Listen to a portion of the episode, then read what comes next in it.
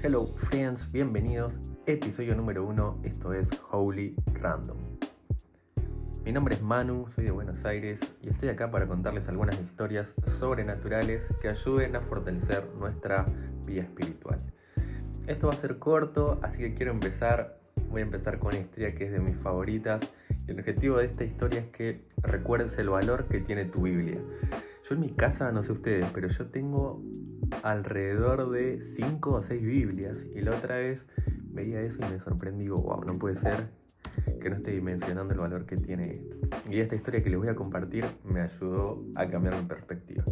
La historia es de un hombre de Dios que sigue vivo, se llama Brother Jung. Él es de China y ya es ancianito, debe tener yo creo más de 60 años. Y bueno, esta historia la pueden encontrar en su libro El hombre celestial. Es un libro que cuenta gran parte de su vida, su historia, sus inicios. Y está buenísimo porque también te pone en el contexto de lo que tuvo que padecer por creer en Jesús. Él crece en la China comunista, digamos que en el 1950, 1960 aprox. Y ellos, su familia, empiezan a creer en Jesús gracias a un milagro en el que Dios sana a su papá de una enfermedad mortal. A partir de eso, imagínense que en ese momento no había iglesias o si había era muy difícil acceder, tampoco había Biblias y ahora quiero entrar en esta historia. Esta historia cuenta que él conoce Brother Jung, ahora lo voy a escribir en la descripción para que puedan buscarlo también. Brother Jung, ¿qué pasa?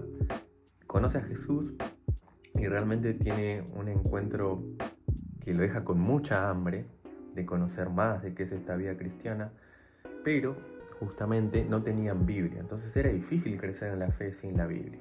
La cuestión es que, volvamos, él era un niño, china comunista, se entera que un pastor en una aldea cercana corre la leyenda que tenía una Biblia. Entonces, ante la insistencia, la madre lo lleva hasta la casa de este pastor a ver si podía prestarle, mostrarle o, o saber al menos cómo era una Biblia. Bueno, cuestión Van hasta la otra aldea y en ese momento era muy peligroso tener una Biblia. ¿Qué pasa? El pastor, al ver que dos desconocidos le golpean la puerta, primero se asusta porque no sabe realmente qué es lo que hay detrás y le dice que la Biblia es un libro celestial, sobrenatural, y que si quería una, que ore y se la pida a Dios y Dios le iba a dar. Imagínense que para un niño decirle algo así, ellos tienen mucha fe, así que el pastor no le mostró la Biblia por el temor que tenía, por el cuidado, pero volvió eh, a su casa y Brother Jung se tomó esto muy en serio, de orar para que Dios le dé una Biblia.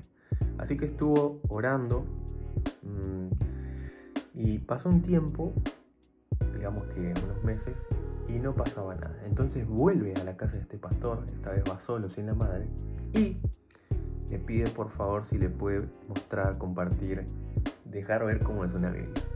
El pastor este le dice que no, que siga insistiéndole a Dios porque es un libro sobrenatural y le dice que esta vez también agregue ayuno.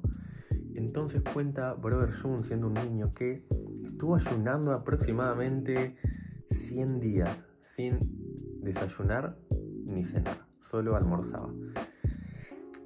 La cuestión es que pasaron 100 días y no, no había avances. Entonces los papás empezaron a preocuparse porque él estaba como muy insistente con esto de la Biblia y ya los papás pensaban que se estaba volviendo loco. Cuestión, pasa que un día Brother John se va a dormir y tiene un sueño. En el sueño él está subiendo una colina y cuenta que él estaba como cansado, estaba como sin energías y se encuentra con tres hombres que están descendiendo. Dentro de esos tres hombres hay uno que es un anciano de barba blanca y lo detiene y le pregunta dónde está yendo y lo trata con mucho cariño. Brother Jun dice que nunca se había sentido tan amado por alguien como por ese hombre.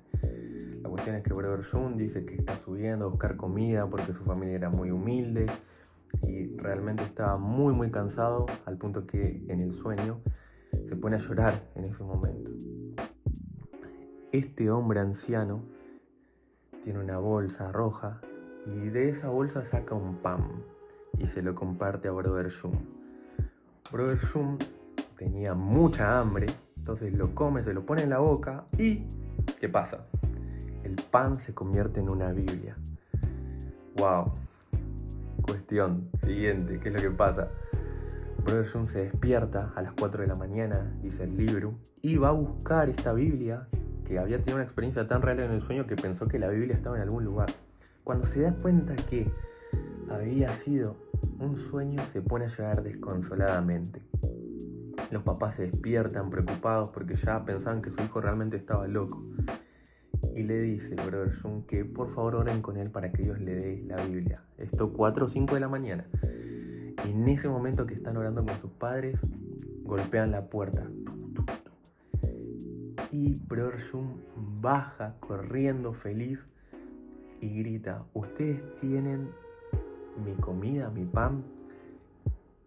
Y las personas que estaban del otro lado de la puerta le dicen, sí, lo tenemos. Entonces abre la puerta y eran estas dos personas que habían aparecido en el sueño con el anciano. Entonces literal tenía un bolso rojo uno, saca y le da una Biblia. Wow. La historia cuenta que estos hombres eran dos pastores de, China y esa Biblia se la había enviado un misionero que aproximadamente 100 días antes de llegar había recibido de parte de Dios a través de una visión que tenía que llevar esa Biblia a la casa de Werber Jun. Obviamente no lo conocía, pero el Espíritu Santo se lo mostró. Qué hermosa historia. Voy a terminar.